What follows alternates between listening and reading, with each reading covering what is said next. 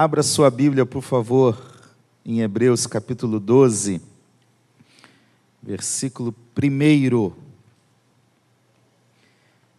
Hebreus capítulo 12, versículo 1. Já que você vai ficar sentado durante um tempo, quero convidá-lo a ficar em pé para nós lermos a palavra de Deus. Vamos ler apenas um versículo e o início do segundo versículo. Todo mundo achou? Está na Bíblia, né, gente? Hebreus está na Bíblia, pode procurar.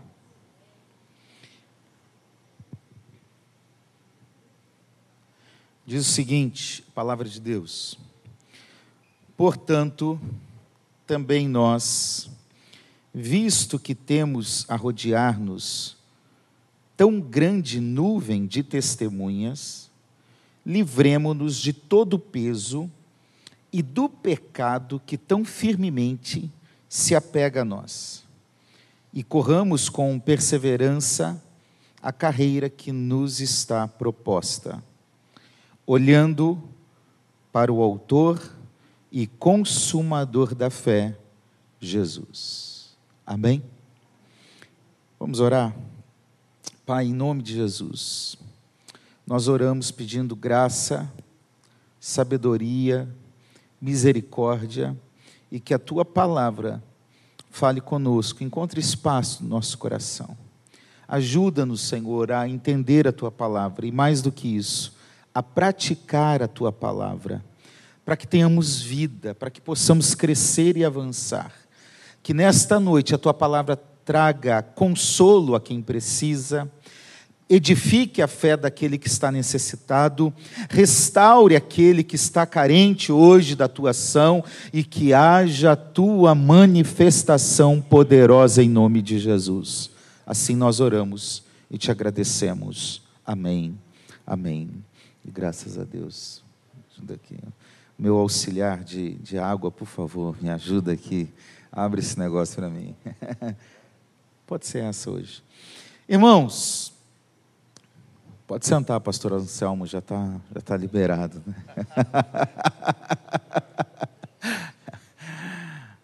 É...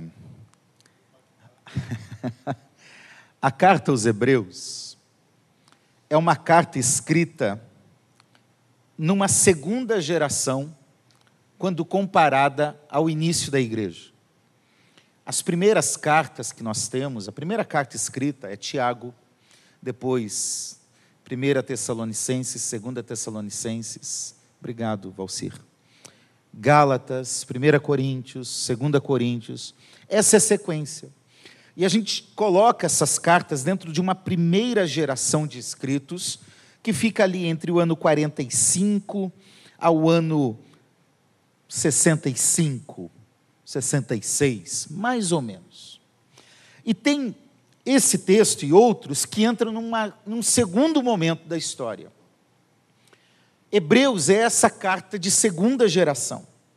Alguns dos apóstolos já morreram, já não estão mais aqui. Um ou outro ainda está. E Hebreus, então, tem um caráter de encorajamento. Porque veja, por ser de segunda geração, já pelo ano 70, 80, ainda que a data esteja em discussão, ali se sabe que os cristãos estavam retrocedendo na fé. Estavam cansados de esperar a promessa da volta de Jesus se cumprir. Jesus já tinha prometido que iria voltar a uns 40, 50 anos e não tinha voltado. A perseguição dos judeus, dos romanos aumentava. Então, os crentes começam a retroceder e retroceder para o judaísmo. E por isso Hebreus é escrito para encorajar essas pessoas a não voltarem atrás, a não abandonarem Jesus, a não voltarem aos rudimentos antigos. Então, essa é a tônica da escrita deste livro. Encorajar, não desfaleça, continue, fica firme. E aí nós entramos no capítulo 12, um capítulo muito bonito, esse texto inicial muito bonito, onde o escritor aqui, que nós não sabemos quem é o autor dessa carta, ele vai estimular as pessoas a cumprirem uma carreira, um caminho que lhe está proposto. Ele vai dizer, gente, tem uma carreira proposta que nós precisamos correr, eu quero desafiar vocês, fiquem firmes nisso, corram essa carreira e cheguem lá no alvo, cheguem no final dessa carreira. Não parem, não desanimem, é isso que o escritor está dizendo. E para exemplificar, para nos ajudar a entender que nós temos um caminho a percorrer, o escritor vai usar uma analogia, uma comparação para se firmar uma verdade. Ele fala da corrida. E já nessa época havia aquilo que nós conhecemos hoje, que é a maratona, que tem 42 quilômetros. Então, Usando essa analogia de um corredor, de um atleta que tem uma corrida a seguir, ele vai nos mostrar alguns requisitos para que nós possamos chegar lá na, na, na reta final, sem desistir daquilo que Deus nos propôs. E eu quero destacar então alguns aspectos dessa, dessa mensagem a partir de agora. Em primeiro lugar, que nós podemos aprender, você chegou aí a a, a pregação, a projeção, mandei, é um slide só, mas pode colocar aí, tá? Primeiro lugar, olha comigo, com a Bíblia aberta.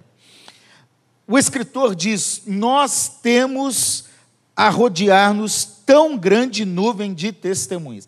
A primeira lição que eu aprendo olhando é que, eu, que nós precisamos correr juntos. Você pode repetir comigo? Corramos juntos. De novo, corramos juntos. Hum. Olha como o texto começa. Portanto, é a segunda vez que eu faço isso nos últimos dias aqui. Portanto, é uma conjunção conclusiva que indica o desfecho de uma ideia anterior.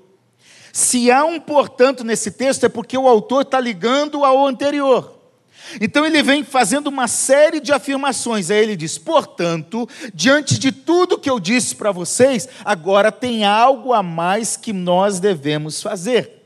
Então, quando eu olho para o texto anterior, se você volta aí uma página na tua Bíblia, você vai ver que o capítulo anterior é um dos capítulos mais bonitos que nós temos na Bíblia, que é a galeria dos heróis da a galeria dos heróis da fé, que começa falando dos exemplos de outros irmãos nossos que manifestaram a fé. Fala de Abraão, fala, quer dizer, começa antes Abel, Enoque, Noé, Abraão, é, Sara, é, vários outros, Jacó, é, José, olha, vem falando Moisés, e vai falando de vários outros homens e mulheres que antes de nós estavam na mesma corrida. Então o escritor bíblico está dizendo, gente, nós precisamos correr, porque já tem gente que está vindo nessa corrida. É como se fosse exatamente uma corrida de bastão, em que o sujeito está correndo. Agora a câmera se prepara aí, porque eu vou correr aqui, tá? Está ah, correndo, e aí alguém está vindo atrás, pega o bastão, passa e vai embora. Se você já assistiu uma corrida de bastão. O que o escritor está dizendo é que tem muita gente, tem uma nuvem de testemunhas que estão correndo com a gente. Abraão, Isaac, Jacó, José, Moisés, Noé e tantos homens e mulheres que estão nessa jornada.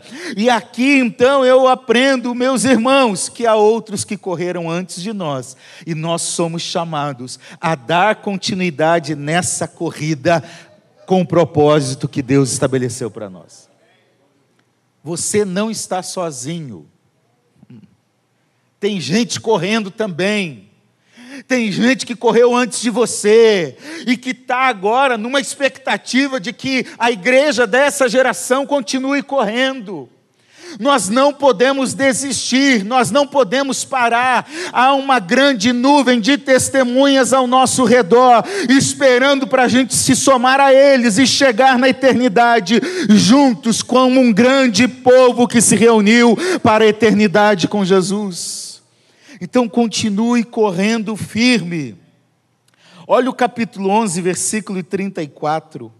Eu gosto muito desse texto, porque.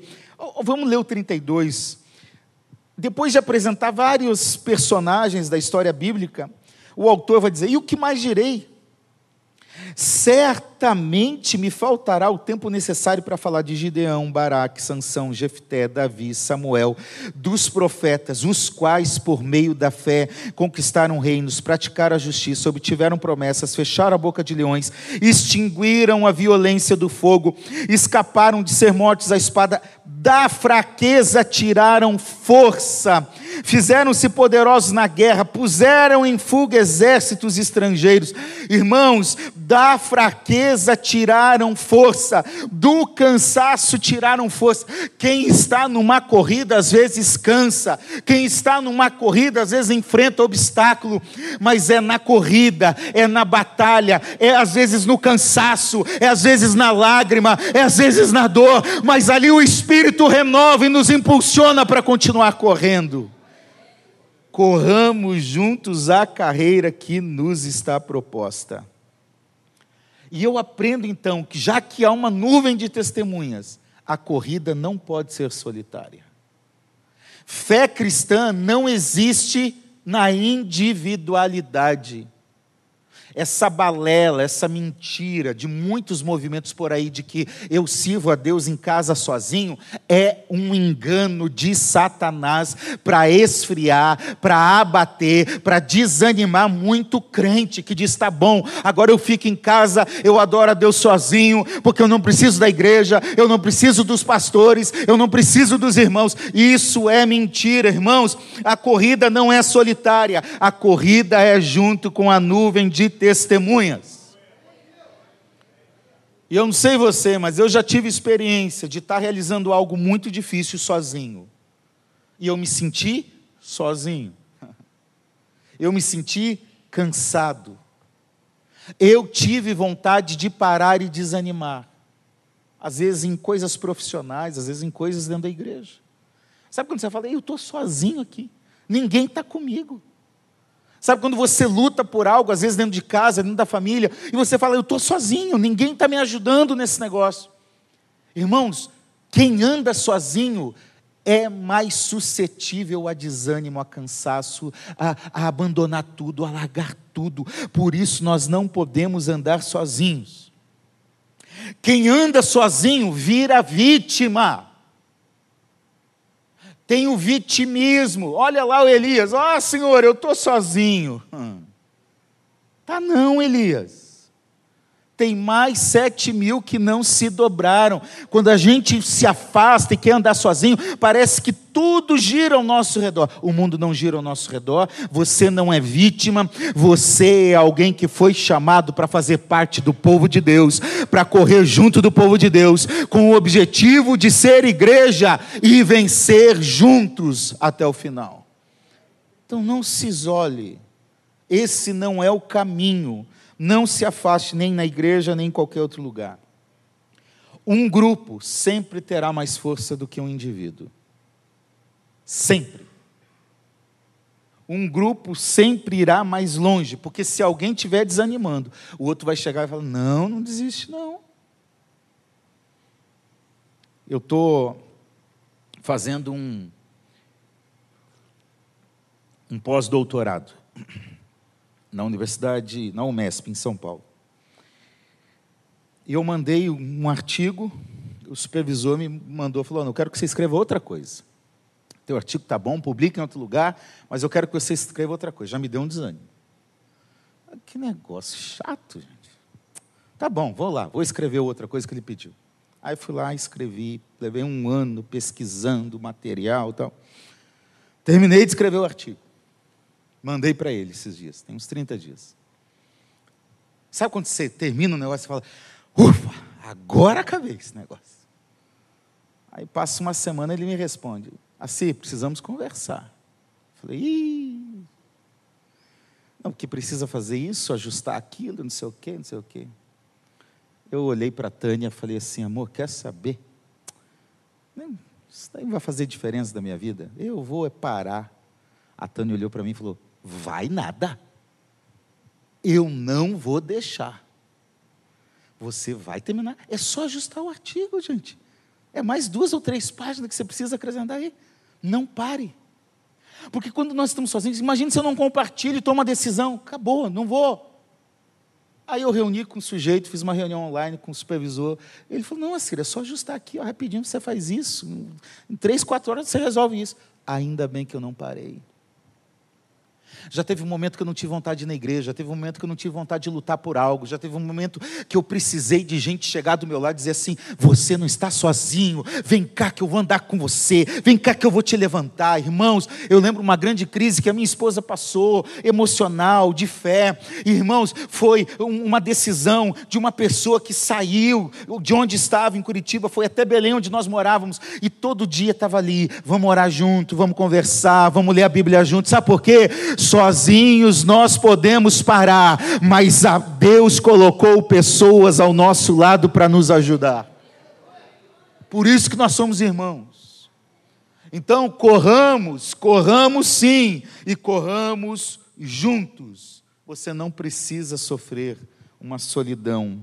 Você não precisa ficar sozinho. Não faça isso. Amém? Aliás, deixa eu falar uma coisa para vocês. Nós, pastores, precisamos dessa reciprocidade também. Sim ou não, pastor?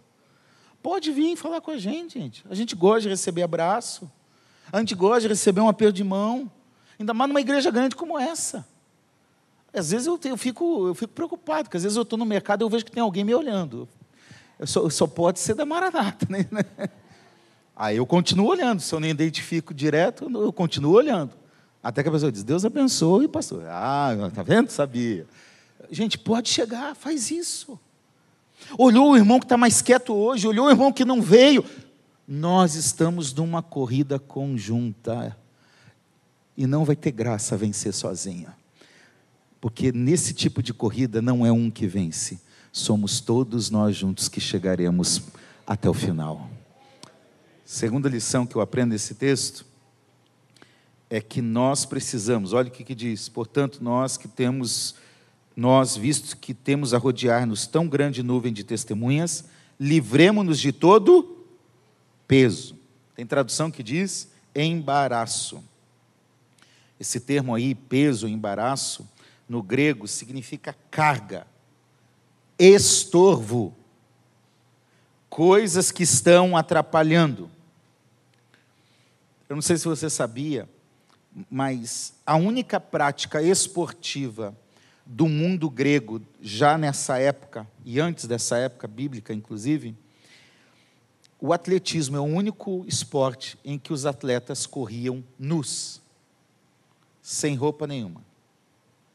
A intenção inicial era primeiro se mostrar e agradar os deuses, mas depois era não ter nada que pesasse nada que fosse um peso para se carregar.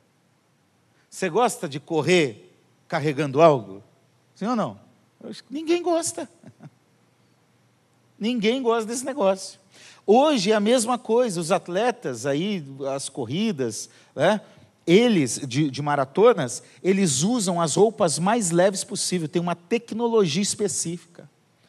As roupas dos atletas são fabricadas com tecido sintético até a forma de tramar os fios, até a qualidade do fio importa.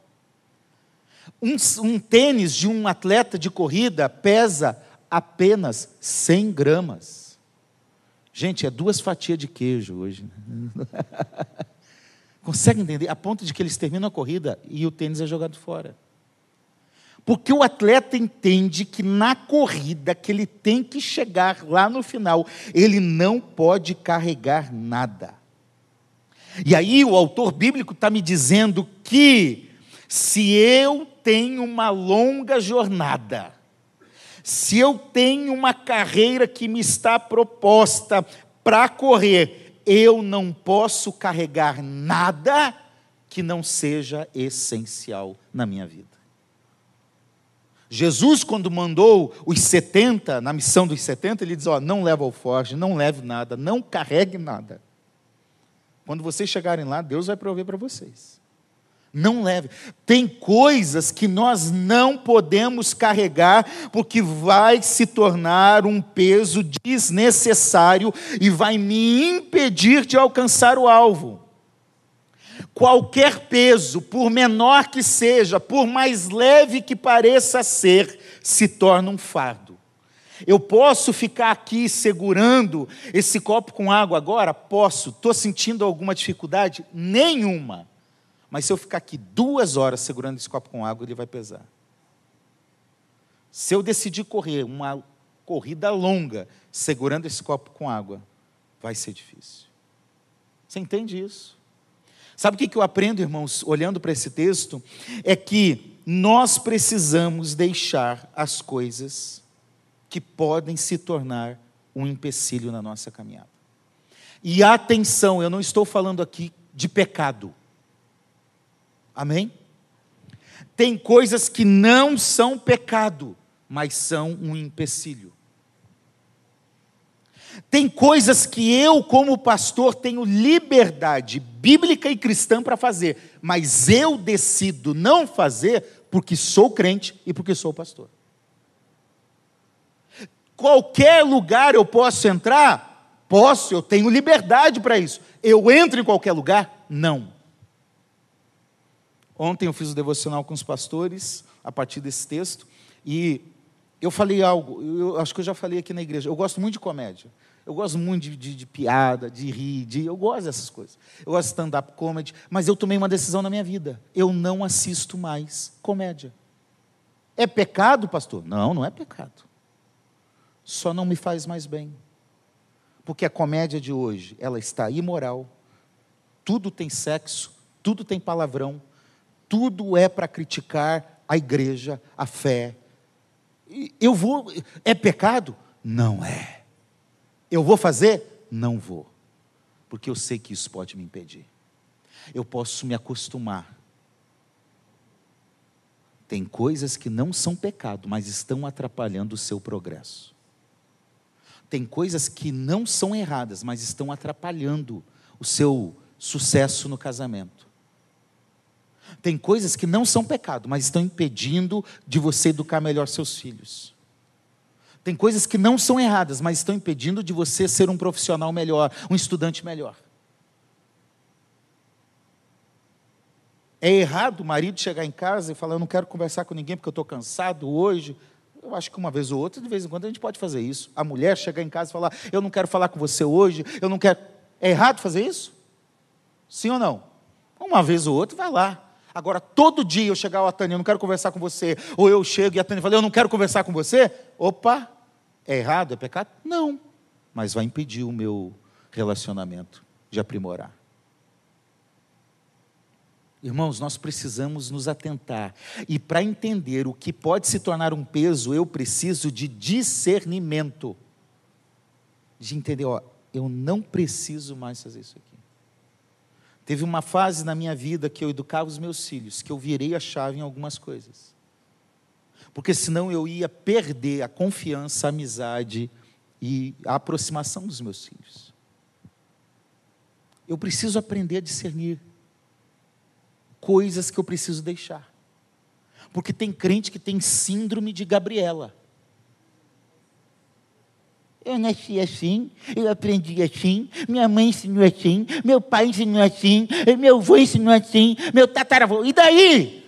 Se hoje precisa mudar, não é pecado, não vai contra a palavra de Deus, muda. Muda. Muda, deixa coisas que estão te impedindo crescer, avançar, ser feliz. Deixa as coisas que estão te impedindo de estar mais na presença de Deus. Quer ver outra coisa? É pecado futebol? Sim ou não? Não é. Mas eu tive que tomar uma decisão na minha vida, porque o futebol estava sendo um impedimento para mim. Eu não marcava nada em dia de jogo. Eu sou sócio do meu time, então quando ele vinha jogar, quando eu ia lá em Curitiba, eu abria mão de qualquer outra coisa, de ficar com a minha família, com a minha mãe, com meu pai, de ir para a igreja, de fazer qualquer coisa por causa do futebol. E eu vou no estádio, continuo indo, mas eu não deixo mais que o futebol domine a minha vida. Dá para assistir o jogo? Tranquilo. Não dá? Ponto final. Cuidado, porque tem coisas que podem se tornar um peso e não fazer você chegar no alvo final. Tem coisas que podem te atrapalhar na sua família. E aí pode ser tarde demais. Porque chega uma hora que a situação está tão ruim que não dá mais para corrigir. Então, hoje é dia de discernir o que é peso. O escritor bíblico não está dizendo para escolher entre o que é bem e o que é mal. Ele está dizendo para escolher entre o que é necessário e o que é desnecessário. O que eu preciso de fato e o que eu não preciso. Porque tem coisas que são boas, que são lícitas, mas vão trazer complicações na vida. Então, cuidado. Corramos sem peso nenhum. Terceiro lugar, são só 25 pontos, tá bom, gente? Corramos livres do pecado. O texto diz: livremos-nos de todo o peso e do pecado. Só que olha o que, que o autor bíblico continua dizendo: do pecado que tão firmemente se apega a nós. Irmão, vem cá você. Há uma verdade bíblica muito séria nesse texto. Porque o texto bíblico está dizendo que o pecado ele se apega firmemente a nós. A tradução revista atualizada diz que tenazmente nos assedia. A tradução revista e corrigida diz o pecado que nos arrodeia.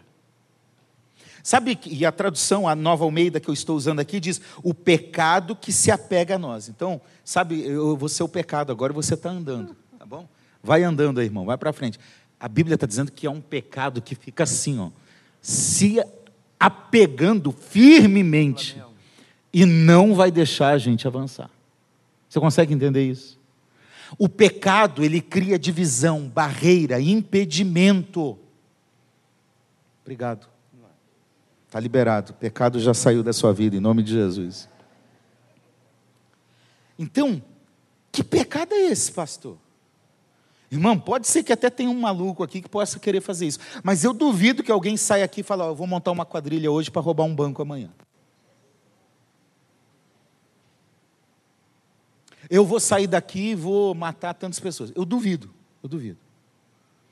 Esse pecado que tenazmente nos assedia, que está ao nosso redor, é aquele pecadinho sutil aquele que a gente nem dá valor, aquele que a gente já se acostumou com ele, mas que está fazendo um laço ao nosso redor. E eu nunca vi uma geração para brincar tanto com o pecado como a geração de crentes desse tempo.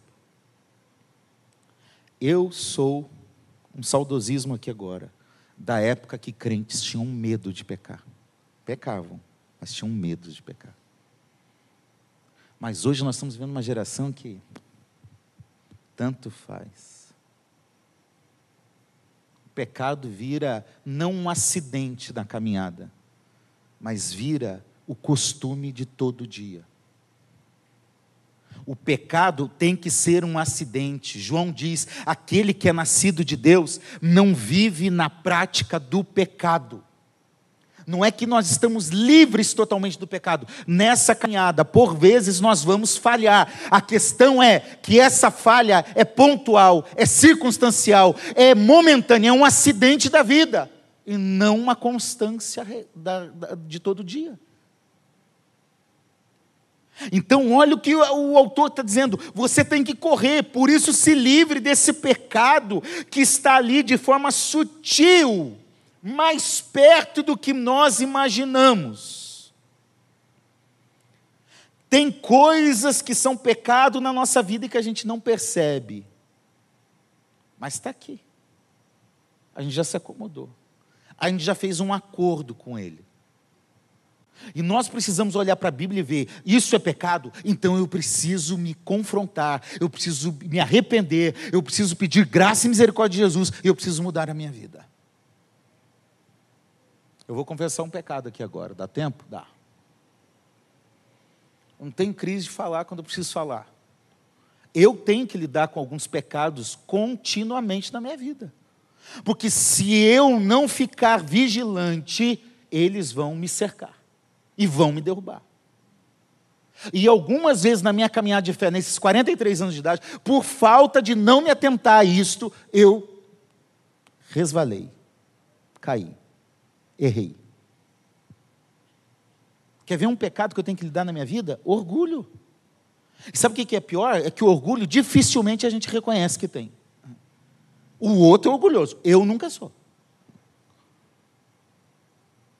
O orgulho é um, é um pecado que está nos nossos olhos, que a gente olha o outro, julga o outro, mas não consegue se ver. Mas graças a Deus que Deus colocou um anjo dele na minha vida, que é a Tânia. Hum. A Tânia, quando vê que eu estou meio orgulhoso, ela vem, ei, baixa a bola aí, porque eu te conheço, eu durmo com você. Eu sei que você não presta. E aí, ó, fica lá embaixo. Tomara que tenha alguém assim na sua vida. Que, porque falar isso não é bom, não, tá? Não, não é bom, não, não é bom ouvir. Você acha que eu fico, ah, que bom, que, eu, que legal, obrigado. Na hora da raiva. Mas depois fica aqui, ó. É verdade. É verdade. Cuidado com pecados que a gente está flertando com eles, que são sutis. A Bíblia está dizendo que o pecado é um obstáculo que oferece resistência àquele que está correndo. A tradução revista e corrigida que usa o termo o pecado que nos arrodeia é como, não sei se vocês lembram aquela brincadeira que a gente tinha na infância, que era correr de saco. Lembra? Corrida de saco? Você colocava aquele negócio apertado e vamos correr. Dá? Não dá. É a mesma coisa que querer sair correndo cercado por um lençol, amarrado por um lençol. Dá? Não dá. É isso que o pecado faz.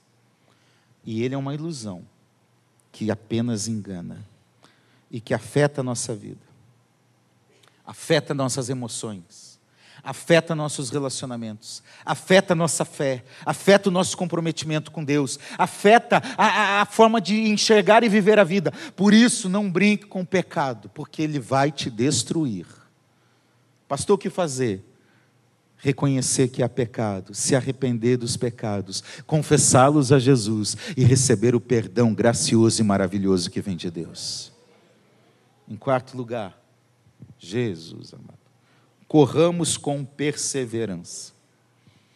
Aqui eu aprendo que há uma corrida, o texto bíblico está dizendo, e corramos com perseverança a carreira que está proposta. Irmão, perseverança aqui quer dizer estabilidade, constante, paciência, e acredite, é correr lentamente. Parece oposto, não parece? Como que eu vou correr lentamente? É correr com paciência. Eu lembro quando eu tinha meus 12 anos, 13, 12, 13, 14 anos, na escola que eu estudava em São Paulo, morei em São Paulo durante quatro anos, e a avaliação de educação física era correr em volta da quadra o maior número de voltas possível. Não sei se tinha isso no Rio de Janeiro também, mas enfim, era isso. E eu sempre lembro, eu era um deles, que começava em todo gás. Quando passava umas três, quatro voltas, já estava. Eu não aguentava. E sempre tinha, eu lembro um amigo, o nome dele era Alessandro, mas a gente chamava ele de Castor. Esse era o apelido. Ele começava assim. E a gente tirava sarro dele. O Alessandro era o que mais corria.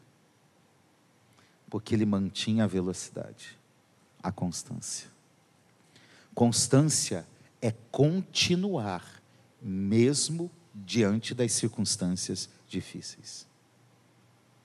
Perseverança vem de maturidade.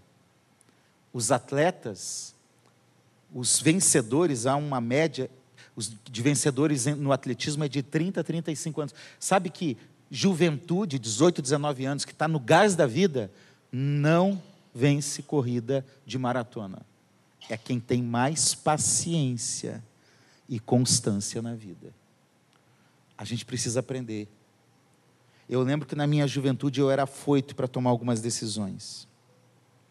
E eu tive que aprender que em longas distâncias, em longas caminhadas, o ingrediente indispensável é perseverar, é manter o ritmo até chegar no final. Eu comecei com paixão e vigor, eu quero terminar com paixão e vigor. Sabe por que, que tem muita gente que esfria na fé? Porque começa na fé, orando, expulsando, falando em línguas, e vem no culto, e faz isso, faz aquilo, e de repente no caminho começa a desanimar. Sabe por que muito casamento acaba? É porque no começo é meu amor, minha vida, minha princesa, meu príncipe, meu tudo. Ah, eu não vivo sem você, mas não mantém a constância. No outro dia tira a princesa, no outro dia não dá beijo, no outro dia não dá bom dia. E aí tudo vai acabando. Em tudo na sua vida, mantenha constância, persevere, corra para o alvo, sempre mantendo os passos que Deus quer que você mantenha. Amém? Seja perseverante. Eu quero terminar com o verso 2. Corramos com perseverança a carreira que nos está proposta, olhando firmemente para o Autor e Consumador da fé. Em quinto lugar, nós precisamos é correr para Jesus. Eu lembro da minha infância que tinha um campeonato de futebol, eu sempre fui ruim no futebol, mas eu ia lá. Né? Vai que o reserva do reserva do reserva se machucasse, eu estava lá para jogar. Né? E eu lembro que na escola, na, na competição, se colocava os troféus e as medalhas. Era para a gente olhar para aquilo como uma fonte de desejo. Sabe? Eu quero lá. Muitos atletas dizem que o que estimula eles a correr é chegar no pódio, é se ver no pódio. O nosso pódio tem nome o nosso alvo na corrida não é para nós mesmos. A Bíblia está dizendo: corram. Corram para onde? Olhando para o Autor e Consumador da fé de vocês. Irmãos, então no nosso horizonte, lá na linha de chegada, no final, Jesus está lá. Ele é o meu alvo, Ele é o meu propósito, Ele é o meu caminho, Ele é, é para Ele que eu vou. Então por que, que eu tenho que continuar correndo? É porque há um alvo maravilhoso e final me esperando, que é Jesus. Para a gente continuar correndo, a gente tem que colocar os olhos em algo inspirador. Olhe para frente. Se você olhar para o lado, você vai afundar como Pedro. Se você olhar para os problemas, você vai parar, você vai desanimar. Olhe para frente, porque há algo melhor te esperando. Eu gosto quando o texto diz: olhando para Jesus, o autor e consumador da fé. Autor não é alguém que gera fé aqui. O termo grego é alguém que nos precedeu na fé. Sabe o que o autor bíblico está dizendo? É que Jesus foi o primeiro que correu a carreira que estava proposta. E ele está lá na, na, na, linha de chegada, dizendo: Agora é você, eu estou aqui te esperando. Vem para cá que você vai vencer comigo também. Eu estou te esperando. Enquanto isso, a gente vai olhando para ele, correndo, ele dizendo: Vem, vem, vem que eu estou te esperando. Irmãos, corra para os braços de Jesus nessa noite. Se a corrida está cansativa, está cheia de obstáculos, corra olhando para Jesus e você sairá vitorioso.